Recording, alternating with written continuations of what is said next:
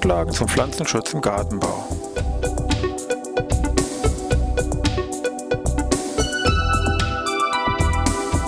Ein wöchentlicher Podcast der Forschungsanstalt für Gartenbau an der Fachhochschule Weinstefan von und mit Thomas Lohrer. Für Gartenbaustudenten und alle anderen, die sich für Krankheiten und Schädlinge an Pflanzen, deren Biologie und Bekämpfung interessieren. Thema heute Viren als pflanzenpathogene Schaderreger Teil 2. Ja, ich begrüße wieder zum neuen Podcast hier Pflanzenschutz im Gartenbau. Diesmal ja Teil 2 zum Thema hier Viren. Letzte Woche haben wir schon ein bisschen Grundeinführung gehabt zu Aufbau, Übertragung und diese Geschichten zum Thema Viren. Jetzt wollen wir uns heute mal die anderen Punkte angucken. Und da fangen wir einfach mal an mit dem, ja, ich sag mal, Infektionsverlauf. Die Übertragungswege haben wir schon gesehen. Stichwort meinetwegen Vektoren, Blattlaus hier saugt und überträgt dabei den Viren. Genau da steigen wir vielleicht mal ein. Das Virus wird jetzt hier über diesen Vektor in die Pflanzenzelle übertragen und was für Wege auf zellulärer Ebene passieren jetzt hier jetzt nur im Stichpunktraster. Da lässt sich Molekularbiologe problemlos viele Doppelstunden mit beschäftigen. Wir machen das mal so in zwei Minuten, einfach mal, dass man weiß, was passiert denn vom Grundsatz überhaupt. Also, Virus überlautlos in die Zelle. Was passiert? Die Hülle, Proteinhülle wird nicht gebraucht, wird abgegeben, sondert sich ab. Uncoating wird das hier Fachbegriff entsprechend hier bezeichnet. Hauptphase ist also hier Freisetzung der viralen Nukleinsäure. So, im zweiten Schritt geht es darum, ich muss irgendwie, wenn ich nicht sowieso schon hier eine RNA vorliegen habe, eine Plus-RNA, hier irgendwo Wege dorthin bekommen. Am Ende habe ich auf jeden Fall hier meine Plus-SS-RNA. Diese hat funktionell, haben wir schon letzte Woche darüber uns kurz unterhalten, Messenger-RNA-Funktion.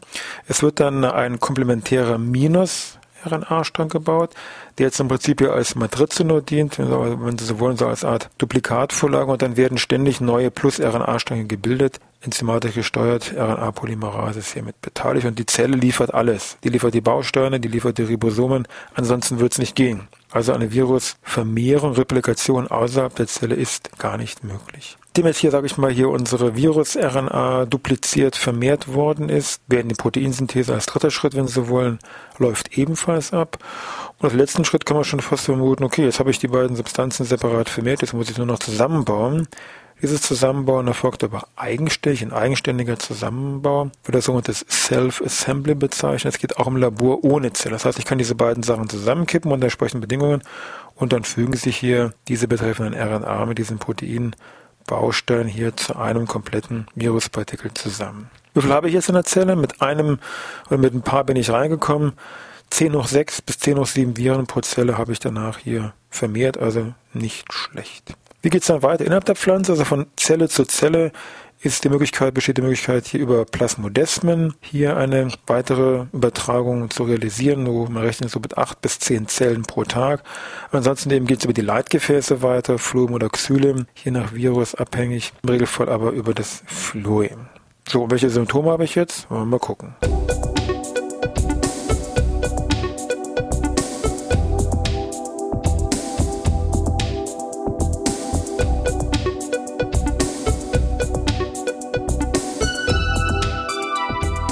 Bei den Symptomen, die jetzt durch Viren an Pflanzen hervorgerufen werden können, gut, da kann man sagen, es gibt zum einen natürlich sehr viele Symptome, die jetzt rein mikroskopisch da stattfinden. Die wollen wir uns mal weniger angucken und der Rest ist eben mehr das, was ich mit bloßem Auge sehe, also irgendwelche, ja, konkreten makroskopischen Symptome. Wichtig ist auch, so eine Symptomatik ist je nach Virus, je nach Pflanze und auch je nach Umweltbedingungen, Licht, Temperatur ist ja häufig entscheidend, wandelbar. Das heißt, es kann auch sein, dass unter bestimmten Bedingungen eine Maskierung der Symptome, so sagt man, erfolgt. Das heißt, die sind plötzlich weg. Pflanze ist weiterhin von dem Virus verseucht, aber unter bestimmten Bedingungen werden eben die symptomatischen Erscheinungen verblassen und sind eben dann nicht mehr vorhanden. Es sind häufig Viren, die meinetwegen bestimmten Temperaturgraden sich zeigen oder nicht zeigen. Insbesondere bei Viren ist die Gefahr der Verwechslung mit anderen Schadursachen besonders groß. Gerade bei Virus-Schadsymptome sind doch ein bisschen vielgestaltig und die Gefahr besteht hier mit der Verwechslung mit irgendwelchen ja, abiotischen Schadursachen, Witterungsthemen, Ernährung, Nährstoffmangel oder ähnlichen oder auch Spritzschäden von meinetwegen Pflanzenschutzmitteln. Das Atomspektrumbereich Viren ist sehr groß. Es geht also von allgemeinen Wachstumsdepressionen, sage ich mal, oder irgendwelchen komischen Reaktionen wie Stauchung, Rosettenwuchs oder Zwergwuchs, bis eben zu Symptomen, die eben nur spezifische Organe betreffen, meinetwegen nur die Blätter. Häufig sind mosaikartige Verfärbungen zu sehen. Linienmuster sind charakteristisch für Viren oder auch Streifenmuster. Scheckungen, Adernaufhellung und Adernekrosen können auf eine Virusinfektion hindeuten. Im Bereich der Stängel können Risse, Schwellungen oder Furchtungen auftreten. Im Bereich der Blüte auch die ganze Palette von Streifigkeit, Steckungen oder auch Deformationen. Früchte auch wieder hier Deformationen, komische Verfärbungen, auch diese komischen Streifen, ähnliches.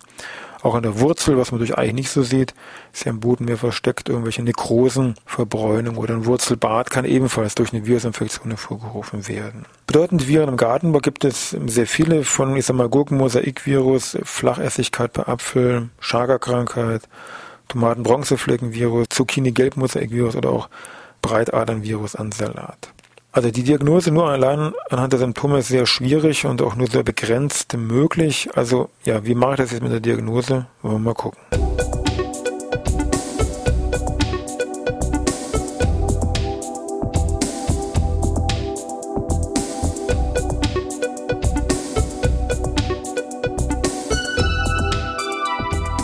Der spezifische Nachweis von Viren geht heute im Wesentlichen sagen wir, über drei Wege. Zum einen die serologischen Methoden, Elektronenmikroskop, aber das mehr im wissenschaftlichen Bereich. Und äh, Nukleinsäuretechniken, hier speziell eben PCR-Techniken, die Ende der 80er Jahre entwickelt worden sind. Beschränken wir uns mal auf die serologischen Verfahren. Das sind also Verfahren, die eben auf der Basis einer Antigen-Antikörperreaktion hier ablaufen. Speziell sind hier Methoden mit dem Namen ELISA, ELISA geschrieben, ELISA-Verfahren, bekannt, die also Mitte der 70er Jahre bei Pflanzenviren erstmals entwickelt, etabliert worden sind und heute eigentlich Standard sind, bundesweit. Wichtig ist bei diesen ELISA-Verfahren jetzt zum Virusnachweis, es geht nur, wenn ich entsprechende verfügbare Antiseren für meinen anvisierten Virus, sage ich mal, habe. Ich habe eben einen sehr spezifischen Nachweis, das heißt, ich kann nur die Viren nachweisen, die ich auch als Antiserum eben zur Verfügung habe. Meistens habe ich so als Art Mischtest. Also meistens sind, sage ich mal, bei solchen ELISA-Testverfahren werden meist gleich zehn verschiedene Viren, sage ich mal, hier parallel getestet. Im Verfahren gibt es hier nochmal verschiedene. Am meisten verbreitet ist das sogenannte DAS-ELISA-Verfahren. DAS steht für Double Antibody Sandwich. Wenn wir noch gleich sehen, woher dieser Name kommt. Und ELISA steht eben hier für Enzym-Linked Immunosorbent Assay müssen sich so verstehen, sie haben so eine kleinere Polystyrol-Kunststoffplatte, so ein bisschen DIN A5-Format, bisschen kleiner mit 96 Vertiefungen, die als sogenannte Welles bezeichnet werden und hier hier irgendwelche Gelbverfärbungen mit auftreten. Dann haben sie entsprechende Virusinfektionen. Wie funktioniert das eigentlich? Ja, ganz einfach. Das müssen wir also im Schnellverfahren kurz nochmal erklären. Also Sie haben diese Vertiefungen, diesen Kunststoffteil, dann kommen diese Antikörper, sage ich mal, hier hinein, die werden hier fixiert, also die Antikörper, die spezifisch gegenüber einem bestimmten Virus jetzt hier reagieren können. Die Antikörper kommen da drauf, werden hier fixiert, meist mit einer bestimmten Dauertemperatur, also so vier Stunden 30 Grad, sage ich mal. Dann im nächsten Schritt kommt dann meine Pflanzenpresssaft letztendlich mit dazu, wo dann vielleicht diese Viren mit enthalten sind oder auch nicht. Wenn dieses Virus hier enthalten ist, bindet sich dieses Virus, was in diesem Pflanzensaft eben dran war, spezifisch an eben diesen Antikörper, der natürlich immer noch an dieser Wandung von diesem Polystyrol-Vertiefung von diesen Wels hier dran sitzt, damit wieder gewaschen. Und im nächsten Schritt kommt jetzt eigentlich der Trick von dem Ganzen. Es kommt jetzt wieder ein Antikörper dazu und dieser Antikörper ist jetzt, Achtung, verbunden mit einem Enzym.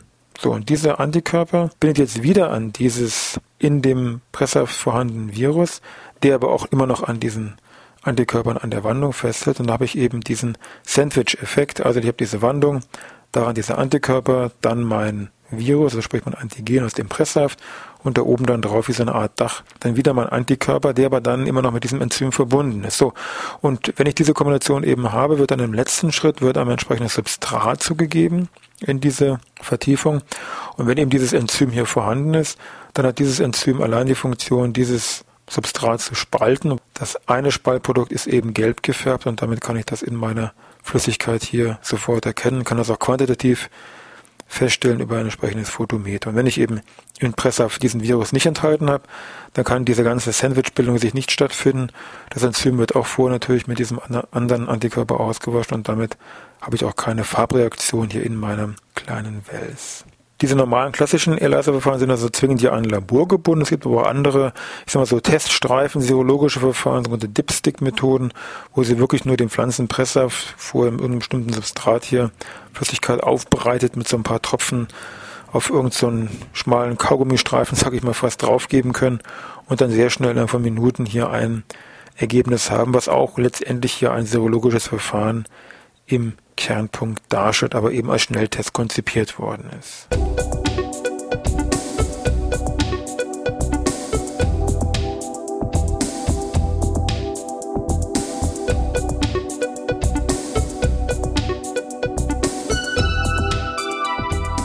Was mache ich jetzt zu bekämpfen von meinen Viren? Wir haben ja schon gesehen oder schon deutlich geschildert, die Viren befinden sich ja innerhalb der Zelle. Wenn ich die Viren abtöten möchte, dann oder irgendwie da rausholen möchte, muss ich die Zelle kaputt machen dementsprechend ist das müßig.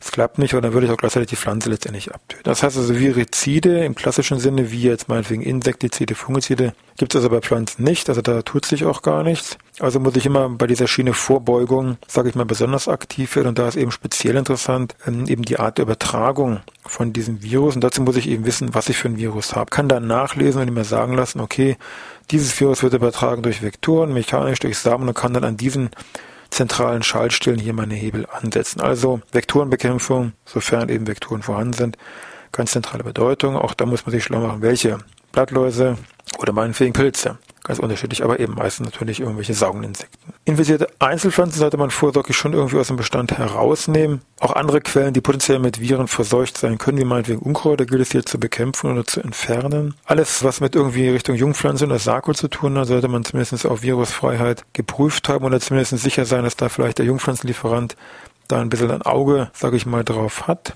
Hygiene, Desinfektion ist bei Viren auch immer groß im Vordergrund. Stichwort auch meinetwegen Desinfektion der Schnittwerkzeuge. Für diese, ich sag mal, toten Werkzeuge gibt es entsprechende Desinfektionsmittel, die auch Viren abtöten können. Im Gartenbau im Moment nur das Menofluoral, also diese Benzoesäure, wäre hier einsetzbar.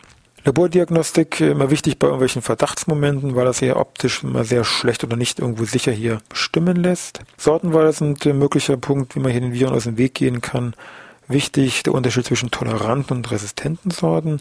Toleranten Sorten heißt nur Symptomatik keine, aber diese Pflanzen können weiterhin als Virusträger fungieren und damit auch als Übertragungsquelle für irgendwelche anderen Vektoren. Nur bei einer resistenten Sorte ist auch diese Vermehrung hier unterbunden und diese Pflanzen können nicht als Infektionsquelle, Infektionsherd hier fungieren. In der Summe könnte man schon sagen, also Viren ja die unsichtbare Gefahr. Vorbeugung ist hier immer noch die Maßnahme der Wahl. Die Ausfälle sind nicht ohne wir ganz zu Beginn im ersten Teil schon mal geschildert oder angedeutet haben. Also allein meinetwegen hier als letztes noch der Hinweis, Tomaten-Bronzefleckenvirus, TCV-Virus, ähm, hat also dadurch allein weltweit jährlich ungefähr Verluste an Pflanzen von 800 Millionen Euro. Und wir wollen mal zumindest nicht hoffen, dass sie auch mit dabei sind. Schöne Woche noch. Bis nächste Woche Dienstag.